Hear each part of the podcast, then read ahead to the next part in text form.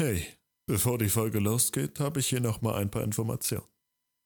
Gerne könnt ihr mir auch auf Instagram folgen, at creepypastapodcast.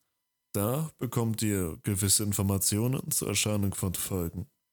Und ihr könnt mir dort Nachrichten sowie eigene Geschichten zukommen lassen. Zudem erscheinen alle Folgen auch auf YouTube. Bald auch mit Zusatzcontent. Ich würde mich freuen, wenn ihr dort auch mal vorbeischauen würdet. Alle Links in der Beschreibung.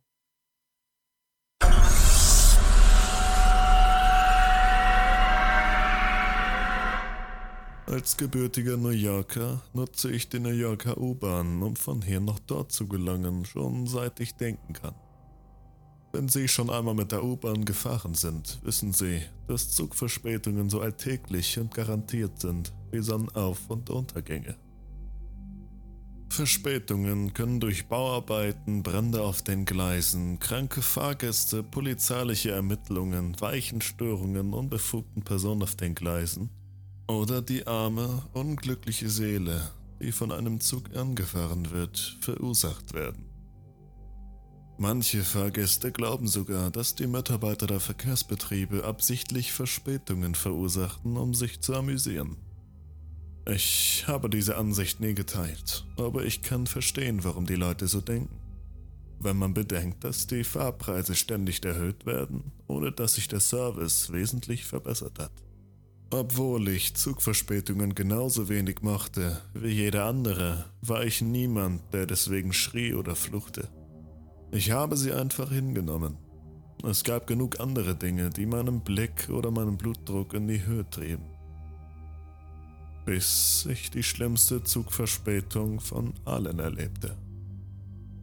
Auf dem Heimweg vom Bowling machte ich im E-Zug ein Nickerchen und wurde von einer Kakophonie aus unflätigen Beschimpfungen geweckt. Ich schaute mich um entdeckte einen Mann mit gezücktem Handy und folgte seinem Blick zu zwei anderen Männern, die sich gegenüber saßen. Der Typ, der die Aufnahmen machte, schrie mit übertriebener Stimme Weltstar, als die beiden Idioten aufstanden und sich gegenseitig ins Gesicht schlugen. Sie waren sich so nah, dass ich fast erwartet hätte, dass sie sich küssen würden. Aber der Zug rockte ein wenig nach vorne, so dass beide das Gleichgewicht verloren und fielen. Eine verzerrte Stimme brüllte über die Lautsprecheranlage. Das Einzige, was ich verstehen konnte, war eine Zugverspätung. Ich war so in das Spektakel vertieft, dass ich nicht bemerkte, dass der Zug im Tunnel stehen blieb. Ich fragte ein Pärchen, das schräg neben mir saß, wie lange wir Verspätung hätten und wann die nächste Haltestelle sei. Aber sie schüttelten mit dem Kopf hielten sich die Kamera um den Hals und rutschten auf die andere Seite der Bank. Ich fragte mich, ob es mein Atem war und lachte über die Absurdität der Menschen. Ich schaute auf mein Handy nach der Uhrzeit. Ein Uhr morgens. Ich war bereits seit über einer Stunde im Zug und hatte keine Ahnung, wo wir uns auf der Strecke befanden. Ich habe auch schon seit einiger Zeit keinen Streit von da vorne gehört und sah, dass einer der Unzertrennlichen an das andere Ende des Zuges gezogen war. Wenigstens war es jetzt relativ ruhig. Es gab nicht viele andere Fahrgäste im Zug. Es gab das vermutlich rassistische Touristenpaar, die beiden betrunkenen Junkies, den aufstrebenden Filmemacher, eine Frau, die ihr Make-up überprüfte um 1 Uhr nachts, ein schlafendes Paar und ein Kerl, der zur Musik jammerte und eine Frau, die sich die Fußnägel schnitt.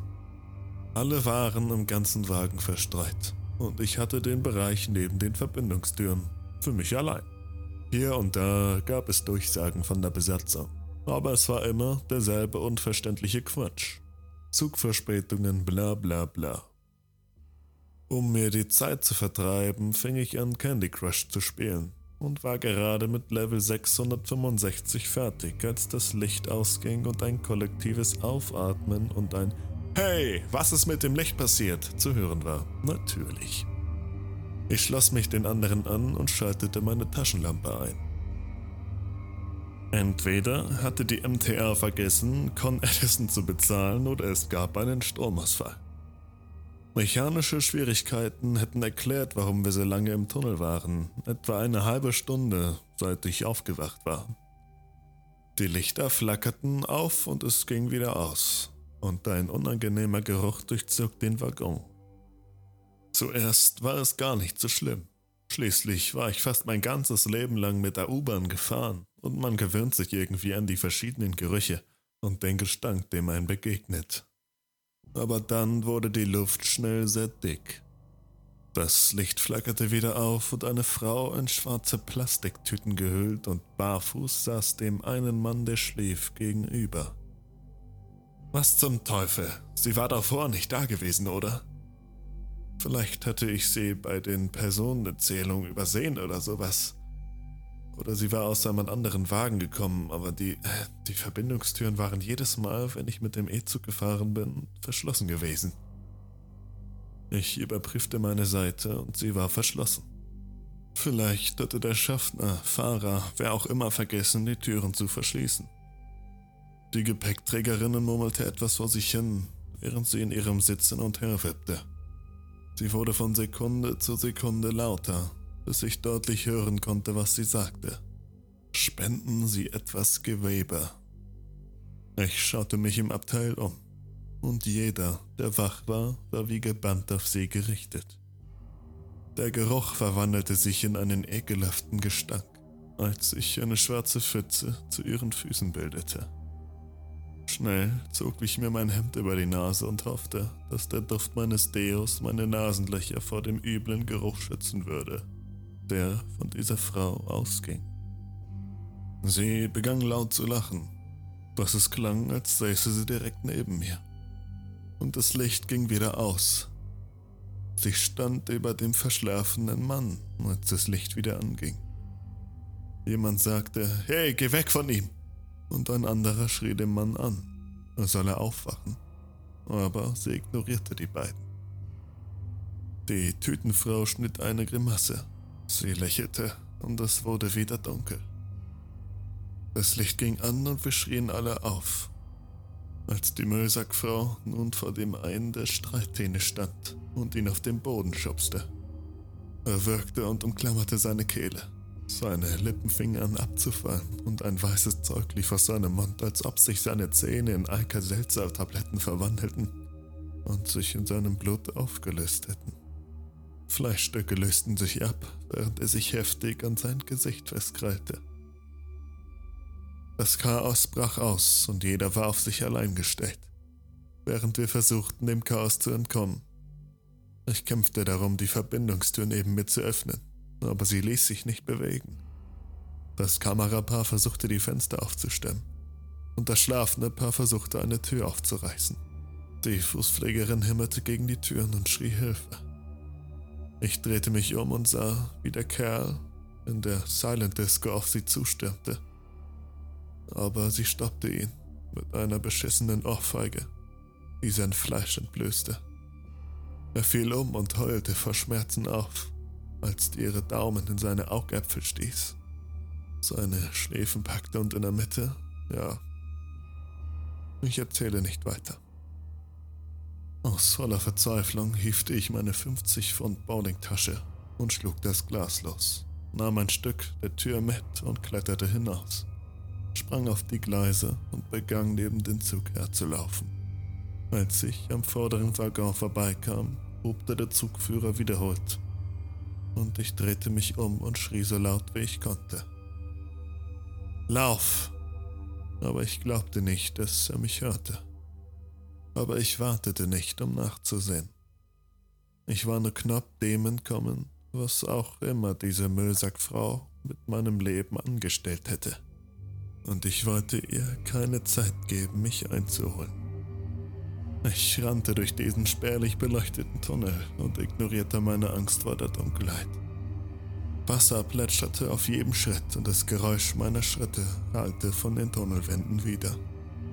Ich rannte bis mir mein Herz wütend schlug und meine Lunge bei jedem Atemzug brannte. Ich wusste nicht, wohin ich rannte, aber ich dachte mir, jeder Ort wäre besser als dieser Zug. Ich hielt an, als ich ein lautes Quietschen hatte. Es kam von vor mir und ich hoffte, dass es zwei Ratten waren, die sich möglicherweise um ein Stück Pizza stritten. Vorsichtig näherte ich mich und stolperte über etwas.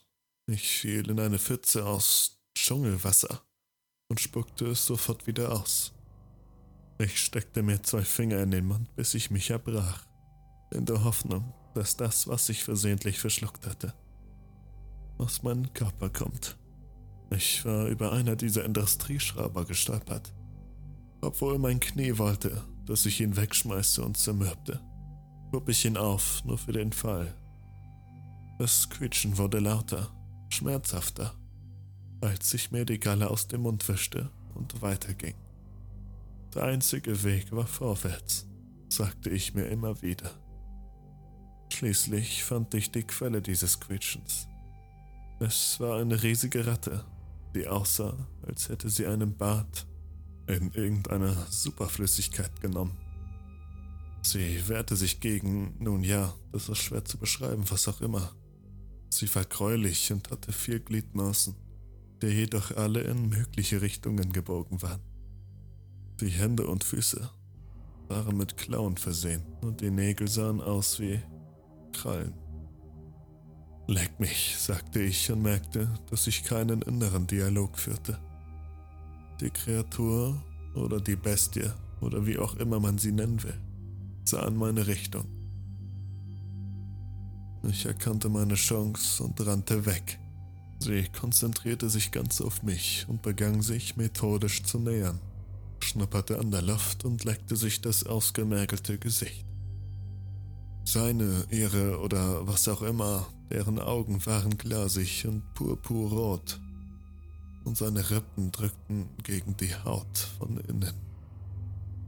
Ich konnte nicht einmal ansatzweise begreifen, was ich da sah, aber ich war nicht so weit gekommen, um mich vor Angst zusammenzukauern. Also packte ich den Schraubenschlüssel und sagte, komm schon, komm schon, du National Geographic Verweigerer. Das Biest knurrte mich an und ich machte den Schraubenschlüssel bereit.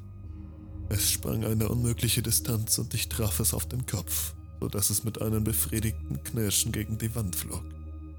Aber kaum hatte es den Boden berührt, sprang es wieder auf mich zu.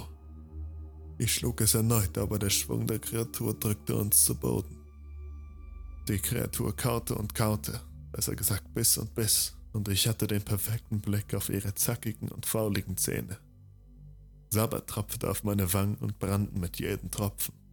Als ich wusste, dass ich meine letzte Station erreicht hatte, schloss ich die Augen und ließ meine Arme auf die Seite fallen.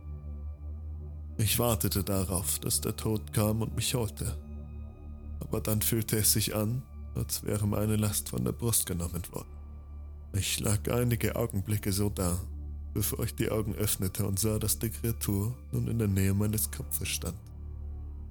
Es stief ein tiefes, bedrohliches Knurren aus, und ich verstand nicht warum, bis die Lichter heftig anfingen zu flackern. Ein stechender Geruch zog in meine Nase. Ein Murmeln hallte durch den Tunnel, und ich wusste, dass die Müllsackfrau mir gefolgt war. Vielleicht waren sie Todfeinde oder frühere Liebhaber, aber das Biest verlor jegliches Interesse an mir und schaute etwas geradeaus. Ich sah erneut meine Chance und rannte los. Mann, wie viele Chancen kann man eigentlich haben? Mein Körper schmerzte. Überall. Aber ich hatte eine dritte Chance im Leben bekommen. Und ich wollte diese nicht auch noch vergeuden. Ich begann das Licht am Ende des Tunnels zu sehen und ging in den Bahnhof des World Trade Centers. Ich konnte es nicht einfach glauben. Ich war die ganze Zeit nur eine Haltestelle entfernt gewesen und ich sah keinen Grund, warum der Zug Verspätung haben sollte. Es sei denn, weil dieses Ding auf den Gleisen eine Mahlzeit einnahm. Das wäre doch lächerlich, oder?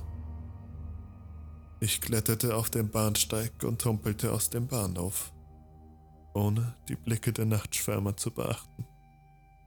Ich hielt ein Taxi an, stieg ein und atmete tief ein und aus. Ich nannte dem Taxifahrer meine Adresse und tastete meinen Körper schnell ab, um zu sehen, ob ich irgendwo verletzt war. Zum Glück hatte ich nur ein paar blaue Flecken an der Wange. Der Fahrer schaute mich durch den Rückspiegel an und fragte, wollen Sie ins Krankenhaus fahren?